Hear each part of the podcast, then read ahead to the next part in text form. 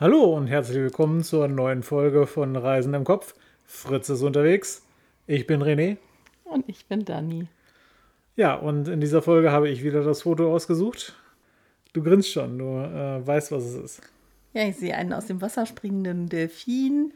Ich sehe grüne Bäume im Hintergrund und äh, Häuser, die mich denken lassen an Chile. Ja, da waren wir in unserer letzten Station in Punta Arenas, haben wir über eine Agentur eine Delfinausguckfahrt gebucht.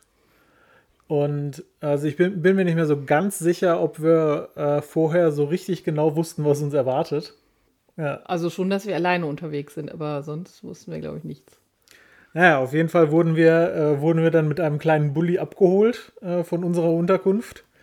Von äh, einem Ehepaar mit, äh, die ihren, irgendwie ihren Sohn mit dabei hatten, ne? Nee, ich glaube, es war irgendwie so ein, ich nicht, kleiner Bruder oder so. Der Sohn war es nicht. Also, es waren drei Leute, der Captain und der auch Autofahrer sozusagen. Äh, das, äh, der war, das war so ein, so ein Seebär, sage ich jetzt mal, chilenisch, aber Seebär.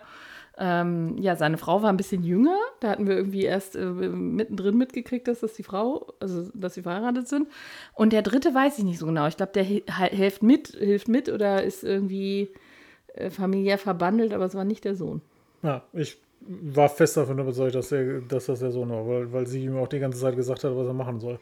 Ach so, keine Ahnung.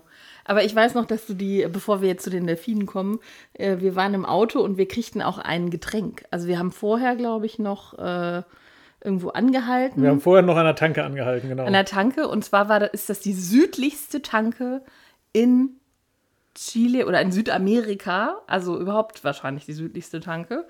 Äh, es ist eine Shell. Und äh, naja, dann haben die uns irgendwie noch Getränke geholt. Das war irgendwie alles inklusive. Und äh, so nach dem Motto, was willst du denn hier irgendwie? Und René wollte ein Bierchen. Und dann hast du die hast du irgendwie mit einer Flasche die andere Flasche aufgemacht und das fanden die alle so sensationell. Das hatten die noch nie gesehen, wo ich jetzt diesem Seebären das auch zugetraut hätte. Aber das war so, wow, wow, kannst du das nochmal machen? Also völlig irre. Ähm, ich bin auch immer fasziniert, aber nicht so. Also die, das, die waren völlig aus dem Häuschen. Nein, wir sind erst zu so einer, da so eine Art Farm oder so gefahren, wo die quasi ihr Equipment haben. Ja, das war halt irgendwie, waren halt irgendwie Bekannte oder die hatten irgendwie eine Abmachung mit denen, dass sie da im Schuppen genau. halt ihr äh, ihren Aufleger mit dem Schlauchboot abstellen durften. Und da war halt auch irgendwie die Wetsuits untergebracht, die wir dann äh, anziehen durften. Genau, und das war tatsächlich wirklich, also mit inklusive, also die, die Hose, die, die, also Anti-Nass-Hose sozusagen hatte auch Socken mit dabei, falls man halt irgendwie mit den Füßen ins Wasser kommt. Und ich glaube, man hatte dann auch extra Schuhe und ähm, obenrum war es, was bei mir bisschen zu eng war, aber es ging. Ähm, und ich hatte dann, glaube ich, meine eigene Jacke an und ach, ging alles. Und ähm, ja, weil es halt doch, es ist nun mal Patagonien, es ist recht kalt und äh, es war auch noch Frühling, also jetzt nicht Sommer. Naja, und wir waren also vollkommen ausgestattet und dann fuhren wir mit dem gesamten Equipment, also diesem Anhänger mit dem Boot, äh, an den Strand. Das war auch die berühmte Straße von Magellan, glaube ich. Ähm, also das Wasser. Das Wasser, genau. Das ist sozusagen, ne, das ist nicht irgendwie, äh, nicht ähm, Atlantik, auch nicht Pazifik, es ist quasi in der Mitte. Ähm, und auf der anderen Seite kommt dann halt nochmal Land, nämlich Feuerland. Da ließen die also das Boot ins Wasser und waren da auch schon sehr geübt drin, riefen sich also immer was zu. Und äh, du hast dann, glaube ich, auch mit reingetragen ins Wasser. Ja. Und dann durften wir einsteigen und sind dann quasi vor der Küste die ganze Zeit so hin und her gekreuzt, weil die ja. wussten, dass da Delfine wohnen. Weil auch die Frau da aufgewachsen war. Die war direkt an dem Strand aufgewachsen, also da waren halt auch ein paar Häuser. Und die wusste halt, dass die da wohnen und äh, sich da tummeln. Und äh, so sind wir dann immer hin und her und haben dann halt auch Fotos gemacht und die beiden dachten, wir holen jetzt das Handy raus und wir mit riesen Kamera und die so, oh mein Gott, äh, okay. Aber es war am Ende tatsächlich so, mit dem Handy hätte man wahrscheinlich ein bisschen mehr Erfolg gehabt, weil wir mit den Kameras, ähm, also so schnell ist der, der Delfin dann immer schon vorbeigehüpft meistens. Das heißt, man macht irgendwie 100 Fotos und hat einmal den Delfin auch wirklich drauf. Ähm, und vielleicht auch noch scharf.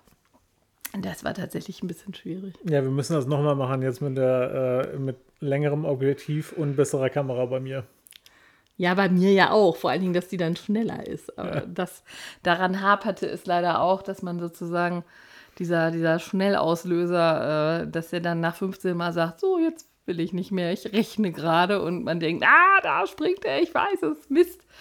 Ja, also das äh, war. Ja, aber auf dem äh, Schlauchboot hin und her fahren war schon, war teilweise auch ein bisschen anstrengend, äh, weil wir halt auf dem Boot hin und her mussten, je nachdem, wie das, wie er fahren wie das Wasser wollte. war. Genau, ja, ja, stimmt. Aber äh, hat sich auf jeden Fall sehr, sehr gelohnt.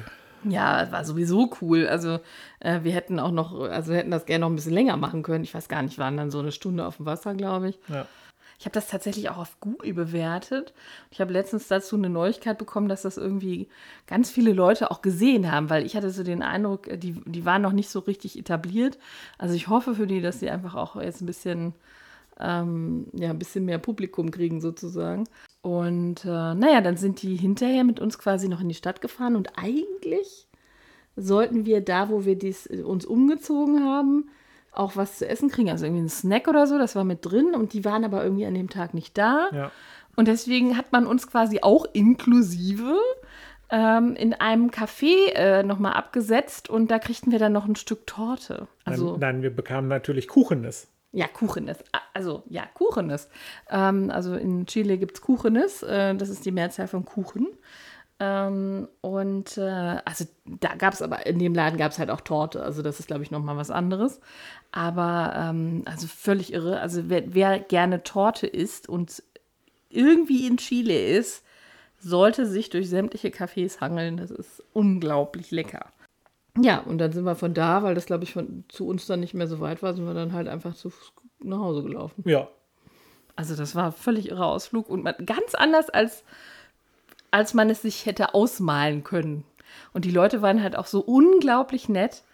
Ähm, also die, also der Seebär sozusagen hat nicht, konnte nur Spanisch. Mein Spanisch ist eher so ein bisschen rudimentär. Deswegen haben wir uns halt hauptsächlich mit ihr unterhalten. Aber das war super nett und ja, richtig gut. Ja, das war es dann auch schon wieder für diese Woche. Äh, wir hoffen, das hat euch gefallen. Ihr, ihr, könnt uns wie immer finden auf Instagram, Facebook und Twitter unter Reisen im Kopf. Äh, unsere Webseite ist reisenimkopf.fritze.me und ihr findet uns natürlich auch auf Apple Podcast und Spotify. Danke fürs Zuhören. Und bis bald. Hasta luego. Tschüss.